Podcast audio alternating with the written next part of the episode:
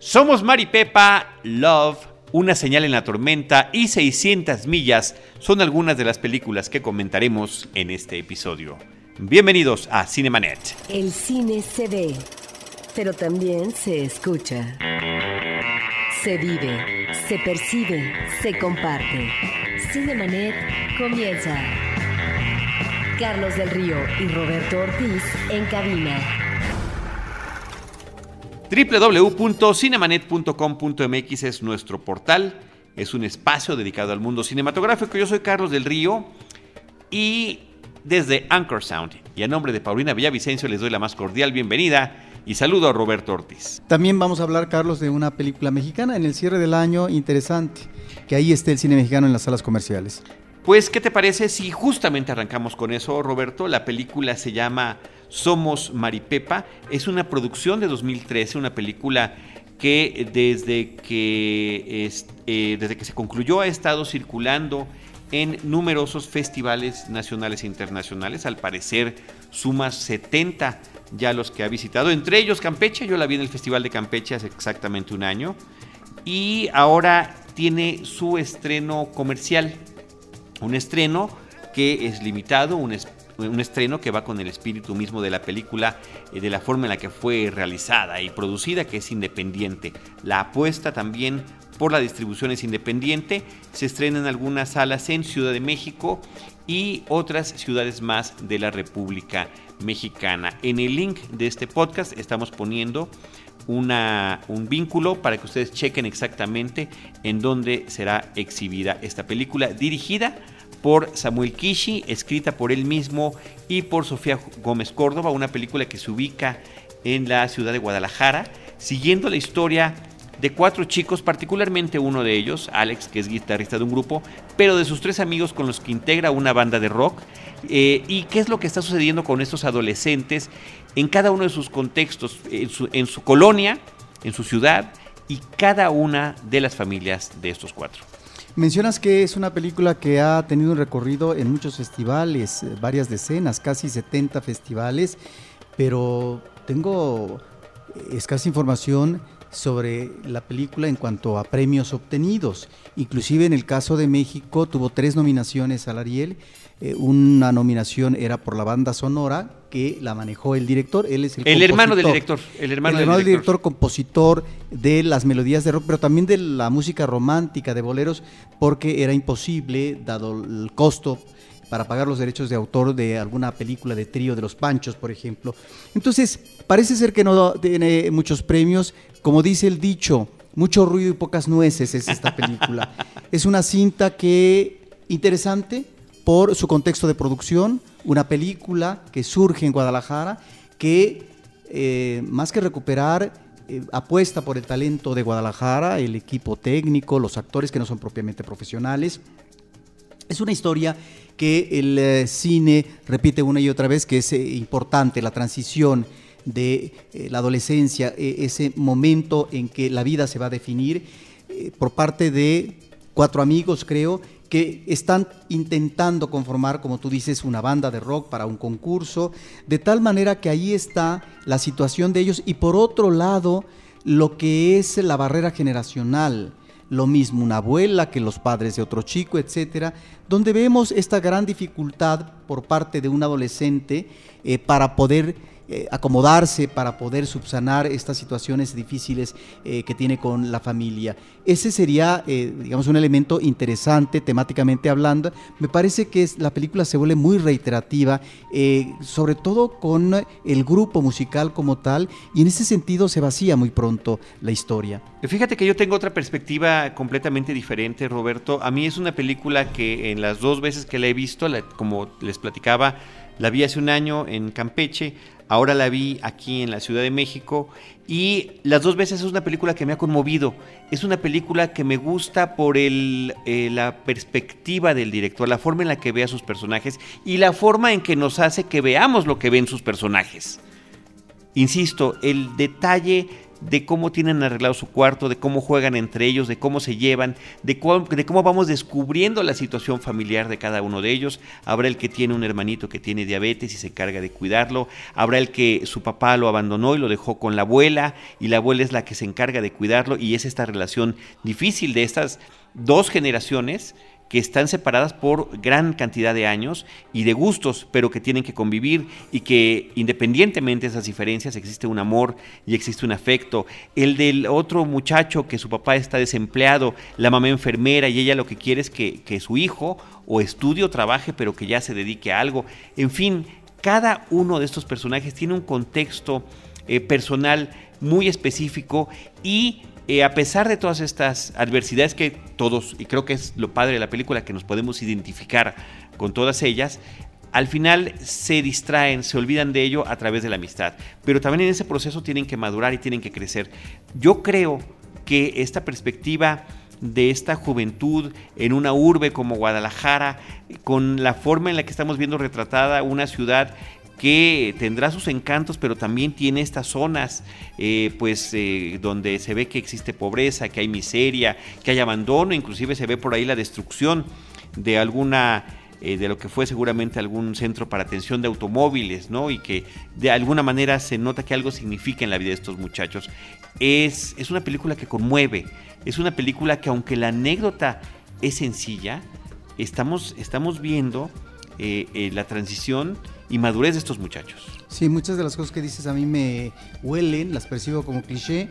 Sin embargo, creo que hay elementos favorables en términos de producción, que es esta visión a través de la cámara de un barrio en provincia, que en este caso es Guadalajara. Estamos ante un sector socioeconómico de clase media, eh, yo diría que media baja, y en donde efectivamente vemos el deambular de los chicos que lo mismo están debajo de estas arterias de vehículos, como sucede en México, donde los chicos se reúnen para poder jugar a la patineta, o también en este lugar que es efectivamente un lugar para autos eh, de la marca Firestein, creo, si no me equivoco, y eh, ahí tienen, eh, hay cabida espacial para que ellos puedan reunirse y platicar, etcétera.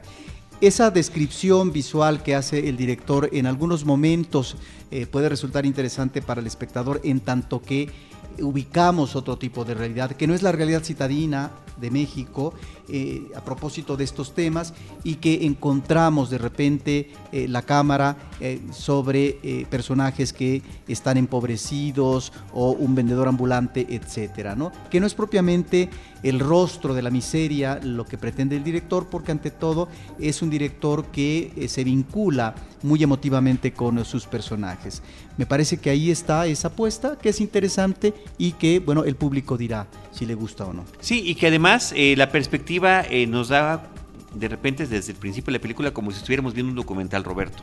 Pareciera que es una cámara que está vigilando a la vida de estos muchachos, es una ficción, pero está tratada de alguna forma como si estuviéramos viendo un documental de lo que pasa con la vida de estos chicos. Somos Mari Pepa, es la película, protagonizan Alejandro Gallardo, Arnold Ramírez, Moisés Galindo y Rafael Andrade. Ninguno de ellos es actor. Eh, esto es otra cosa interesante de la película. Recurrió principalmente a talento que no eh, trabaja profesionalmente en esto. Roberto. Es una película que recuerda la trilogía de Alejandro Gamboa, que manejó muy bien actualmente eh, a personajes también de de este paso a la adolescencia donde está sobre todo la inquietud sexual. De hecho, en esta película Somos Maripepa, en el personaje central, está también esa inquietud de si podrá próximamente hacer sexo o no con alguna chica. Está el flirteo, está ese, no alegato, pero sí estos piropos que lanzan desde un puente peatonal a unas chicas que van caminando. Me recordó efectivamente sobre todo La Primera Noche de Alejandro Gamboa y más recientemente una película que se presentó en el Festival de Morelia, interesante me parece a propósito de la relación amistosa de dos, de tres chicos, que se llama Sopladora de Hojas. Eh, Roberto Ortiz, además la diferencia sería, pues eh, la primera noche eh, trata sobre el universo femenino, son cuatro las amigas, ¿no? Sí, pero eh, cuando hablo yo de trilogía es porque en estas películas, bueno, están obviamente las otras dos, no solamente son personajes femeninos, sino integran también los personajes masculinos en términos de inquietudes sexuales. Muy bien. Vamos ahora a platicar de la película Love. Esta es la última cinta de Gaspar Noé. El director estuvo en la Ciudad de México. Tenemos también algunos registros con él en video que realizó David Azar. Pero eh, Roberto, pues lo interesante es hablar de su estreno comercial. Sí, es una película que se presentó en Morelia, que ha causado mucha expectación porque es una película que maneja sexo explícito. Es una cinta de ficción y en donde estas imágenes podrían remitirnos inmediatamente a lo que son las imágenes propias de la película pornográfica. ¿Por qué? Porque lo mismo vemos la masturbación del miembro masculino por parte de una mujer, que también el sexo oral por parte de la mujer, por parte del hombre, eh, una relación orgiástica que está muy bien filmada en uno de estos lugares donde finalmente eh, se da sexo grupal, etcétera. Ahí están pues uh, toda una serie de um, situaciones que presenta el director y en la parte central se encuentra una relación pasional muy fuerte que dura dos años entre un chico que se llama Murphy y una chica eh, de nombre Electra. Él viene de Estados Unidos, está estudiando en París, eh, en una escuela de cine, quiere ser cineasta, aunque nunca define realmente qué es lo que quiere hacer como creador de imágenes en movimiento y ella es una estudiante de arte. Ahí están los dos personajes, creo que está mejor descrita la inquietud por parte de ella. Es una película en donde casi siempre vemos estas imágenes sexuales, no solamente de la relación pasional por parte de Murphy con este personaje femenino, sino también con otra mujer, porque de repente hay, una, hay un trío sexual en donde finalmente Murphy eh, desencadena una relación con otra mujer con la cual va a haber consecuencias en términos de familia y demás. De tal forma que está la relación pasional, está la crisis y también la, separa la separación de los amantes. Y me parece que es una película muy de frases hechas. Y en ese sentido, eh, a propósito de él, si hay temor o no por parte de estos jóvenes eh, de la muerte, si le tienen, eh, eh, digamos, miedo a la muerte como hecho que sucederá irremediablemente o más bien al dolor y por lo tanto eso es lo que, lo que hay que tratar de impedir el dolor porque del contrario pues sería mejor suicidarse. Una serie de frases construidas que realmente no embonan en ese drama que tendrían que vivir los personajes, en una situación de desgarre porque finalmente la pareja amorosa está separada. Inclusive al final está esta idea inicial en la relación de que ambos se tienen que acompañar, que ambos se tienen que proteger de todas las adversidades que puedan surgir durante la relación. Y bueno, me parece que esto eh, más que cumplir una función dramática, eh, es una convención, y entonces la película se vuelve sumamente cursi, sumamente esquemática y además muy aburrida. Es eh, la reiteración de estas imágenes de sexo y sexo que se tornan finalmente gratuitas. No porque finalmente no estén bien filmadas, que no existe el buen gusto, el registro de la cámara es, es, es magnífico. Bueno, eso, ¿y qué más? Bueno, ahí está, me parece, un director muy narcisista, que solamente se ve al ombligo y que, bueno, ahí están eh, los, uh, las alusiones a la dirección de cine, eh, uno de los personajes, creo que un niño se llama Gaspar o se apellida Noé, de tal manera que está el director seguramente en una situación de invocación personal con respecto al sexo. Y en ese sentido se torna una película sumamente exhibicionista, que claro, para el voyeur, de estas imágenes que no se pueden ver en la sala grande comercial y solamente a través del video eh, pornográfico, bueno, seguramente ese espectador aplaudirá estas imágenes. Vamos pues. Lo que hay ah, que, perdón, este, lo que hay que ¿seguimos decir, grabando? Lo que hay que decir, Carlos, es que existen, creo, otras películas mucho más interesantes que han abordado el tema de la sexualidad recientemente. Muy bien, Roberto, pues ahí está la película Love del el director Gaspar Noé. Recordemos que él es muy eh, eh, pues reconocido por la película de Irreversible. Pues que sí, eso- hizo su máxima obra. años. Así Sí. es. Muy bien, ahora también está entrando en la cartelera una película que llega con retraso. Es una cinta del 2014 de Estados Unidos, se llama Una señal en la tormenta. El director es Greg Araki y está protagonizada por Shailene Woodley, Eva Green y Christopher Meloni. Esta es la historia de una chica de 17 años eh, que vive en un suburbio en Estados Unidos con su familia, su, su, papá y su mamá, y eh, la mamá desaparece cuando ya tiene esta edad. Un día simplemente regresa a su casa y su papá le dice que la mamá no está. Van a la policía, se hacen investigaciones y nunca hay ni una sola señal de dónde quedó la señora. Es a través del flashback, es a través de los recuerdos desde la infancia que ella nos está contando cómo era esta relación con su madre, cómo era la relación de su madre con el padre. Eh, una mujer que nunca estuvo satisfecha con la vida de pareja, con la vida en el hogar. Eh, la película transcurre en el año de 1988, ahí es donde arranca, en la, en la temporada de otoño e invierno y eh, que es cuando sucede la desaparición, los flashbacks son anteriores, y bueno, pues resulta que esta mujer está completamente, la, mamá, completamente inconforme con la vida que lleva. Se torna, se torna un tanto alcohólica, eh, tiene roces con, con el papá. Cuando la hija crece, madura y ya tiene una figura femenina bien identificada, la ve con rencor. Eh, le dice, te pareces a como yo era, pero es un poco eh, invasora en lo que tiene que ver con la vida. Entonces, cuando, cuando la mamá desaparece, la muchacha sufre una especie de trauma que no quiere admitir. Van pasando algunos años y a través de pesadillas que tiene y a través de otro tipo de recuerdos, cuál era la relación con el novio que ella tenía enfrente de su casa y demás, es cómo se va conformando este drama. Eh, también hay un asunto ahí de la investigación policial. La película como que no termina de definirse si es un thriller o no policíaco, un thriller o no sexual. Eh, la película tiene una sorpresa hacia el final de la cinta, me parece que por esa parte lo logran, es, es inesperado el desenlace, eh, pero se percibe la película más como drama que como otra cosa. El atractivo posiblemente para muchos jóvenes espectadores sea la presencia de Shailene Woodley, que es la protagonista de las películas de Divergente. Particularmente a mí nunca me ha parecido una presencia interesante. Eh, la mamá está interpretada por Eva Green, ella sí se me hace bastante interesante, es una mujer muy atractiva que además es eh, perfecta para estos papeles de eh, cuando quiere denotar desprecio y demás. Me parece que le sale demasiado natural. Y Christopher Meloni como el papá, que lo hemos caracterizado de distintas maneras a lo largo de la edad, porque de niña esta, esta chica reconoce que el papá eh, una vez que lo acompaña a trabajar, resulta que tenía su pegue con todas las compañeras de trabajo, ¿no? Y que él, sin embargo, pues estaba dedicado a su madre en esta relación infeliz. Así que ahí está una señal en la tormenta de Greg Araki. El título original es White Bird in a Blizzard, que sería algo así como ave blanca en una tormenta. Roberto, vamos con la siguiente y última película de las cintas eh, de cartelera y esta se llama 600 millas. Una película de Gabriel Ripstein que ha sonado mucho porque ha tenido un eco favorable en festivales internacionales, específicamente en el Festival de Berlín, donde obtiene pues eh, un premio importante como ópera prima.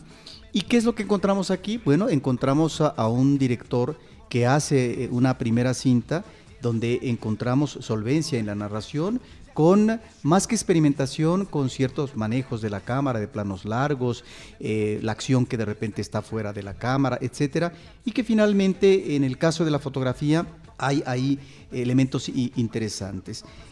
¿De qué trata la película? Es eh, la relación en una situación extrema por parte de un jovencito eh, que es interpretado por Cristian Ferrer. Su personaje es Arnulfo Rubio que está metido en ah, los negocios de la delincuencia organizada en México, él está en la frontera de Estados Unidos, donde con otro muchacho compran armas y estas armas las eh, trasladan a México para que finalmente se puedan comerciar. Es el tráfico clandestino de estas armas que fácilmente se pueden comprar en toda una serie de eh, locales de Estados Unidos y por otro un hombre maduro que pertenece a la Agencia de Alcohol, Tabaco, Armas y Fuego y Explosivos en Estados Unidos que sigue la huella de estos muchachos y que a partir de eh, hurgar ¿Qué es lo que está pasando en este tráfico de armas?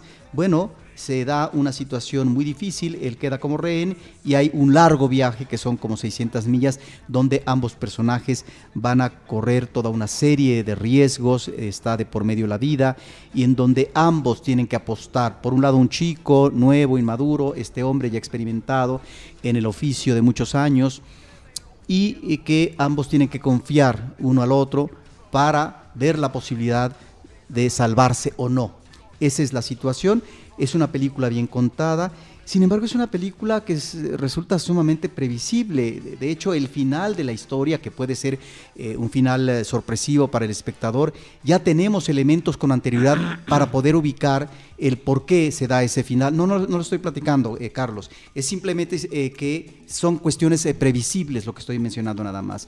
Por supuesto que nunca hablamos del final. Y en ese sentido me parece que es una película que ya desde el inicio es una película que arranca Em, después de mucho tiempo, desde el inicio, hay muy pocos elementos. Entiendo que es la intención narrativa por parte del cineasta, pero creo que no hay eh, algo más que finalmente podamos hurgar. Lo más interesante temáticamente hablando, y con esto termino, es que nos está refiriendo a una situación muy grave de la introducción de armas en México que quedan en estos grupos de la mafia y de la delincuencia organizada con el tráfico de las drogas y que el antecedente que tenemos real de introducción de armas y que finalmente hubo eh, una investigación sobre eh, cómo el seguimiento de estas armas es la operación rápido y furioso por parte de Estados Unidos, que era pasar armas a México para ubicar a quién llegaban esas armas y donde finalmente, bueno, resulta que el destino fue para la delincuencia organizada y que provocó un escándalo y una situación de tensión entre los estados y México, porque México aparentemente no estaba avisado de, esta, de, este programa. De tal manera que este elemento temático me parece que es eh, muy interesante y que sale a flote en el cine nacional. Pues esta es, entiendo Roberto, la ópera prima de Gabriel Ripstein, que es hijo del eh, cineasta Arturo Ripstein. Eh, el reparto protagónico, pues me parece que es muy interesante. Tim Roth no solamente tiene una trayectoria interesante en cine y televisión como intérprete, sino también ha dirigido algunas películas. Y Christian Ferrer, pues eh, realmente eh, quienes siguen el cine mexicano lo, lo, han y lo hemos visto crecer en la pantalla. Por ahí tenemos una entrevista interesante con él en nuestro canal de YouTube, si la quieren visitar. Una, una entrevista previa acerca de su trayectoria. 600 millas de Gabriel Ripstein. Películas en cartelera, movie. Roberto, eh, si te parece bien, vamos con las recomendaciones de Movie, esta plataforma en línea donde ustedes pueden ver películas. Eh, son 30 los títulos que están siempre disponibles. Cada película dura 30 días, cada día sale una y entra una nueva. De las más recientes que están allí, eh, se encuentra el documental del 2012 de Dirash Akolkar que se llama Live e Ingmar esta historia de la relación entre la actriz Liv Ullmann y el cineasta Ingmar Bergman. Sí, uno pensaría que es una película romántica, de una relación de muchos años, porque efectivamente hay muchas imágenes de archivo en donde se aborda toda esta presencia de ella como actriz en las películas de su esposo, pero sobre todo director de cine, en alrededor de 12 películas. Pero no, lo que va saliendo a flote en este documental es esta realidad amarga, difícil en la relación eh, de ella con él, donde finalmente Ingmar Bergman eh, se va descubriendo como una figura dominante, en donde eh, la figura femenina, en este caso de Liv Ullmann, queda sometida y la forma como ella trata de sortear. Pero también es interesante cómo a posteriori, ya muerto Bergman, ella habla de esta situación y habla finalmente en términos uh, de, eh, de, realidad, es decir, de ese pasado que ella no quiere escamotear. Entonces, ese es realmente un documental eh, muy, muy, muy interesante porque nos refiere no solamente a la vida de una actriz, nos refiere también la obra de uno de los grandes directores de la historia del cine, Carlos, del siglo XX, sino que también eh, lo que finalmente entraña de la relación difícil de una pareja matrimonial. Movie y Cinemanet Una gran oportunidad para ver este trabajo, Roberto. Yo creo que para cualquier cinéfilo que conozca la obra de este autor le resulta, y de esta actriz, por supuesto, le resultará muy interesante lo que se narra en estas más de cuatro décadas de relación a través de este, este documental. Roberto también está en movie de reciente ingreso a la película Rec del 2007 de Jaume Balagueró una película que marcó una, y de Paco Plaza, una película que marcó una época porque impactó mucho el trabajo de cámara en mano, el tema de los zombies en un entorno hispánico. Tuvo, es una película que tuvo secuelas, es una película que tuvo remakes en Estados Unidos y que realmente queda inserta en este cine de terror y de zombies, una película interesante que también se puede ver en esta plataforma. Movie.com diagonal cinemanet es donde pueden ustedes ingresar y estar suscritos durante un mes. Así que Roberto, las películas que platicamos en este episodio somos Maripepa, Love, Una señal en la tormenta y 600 millas. Eh, nosotros nos despedimos, les agradecemos que nos hayan acompañado y les recordamos nuestras redes sociales, arroba cinemanet, en Twitter, facebook.com diagonal cinemanet, cinemanet 1 en YouTube y cinemanet 1 también en Instagram. En cualquiera de estos espacios, nosotros les estaremos esperando con cine, cine y más cine.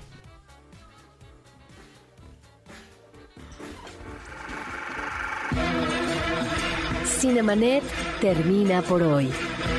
Más cine en Cinemanet.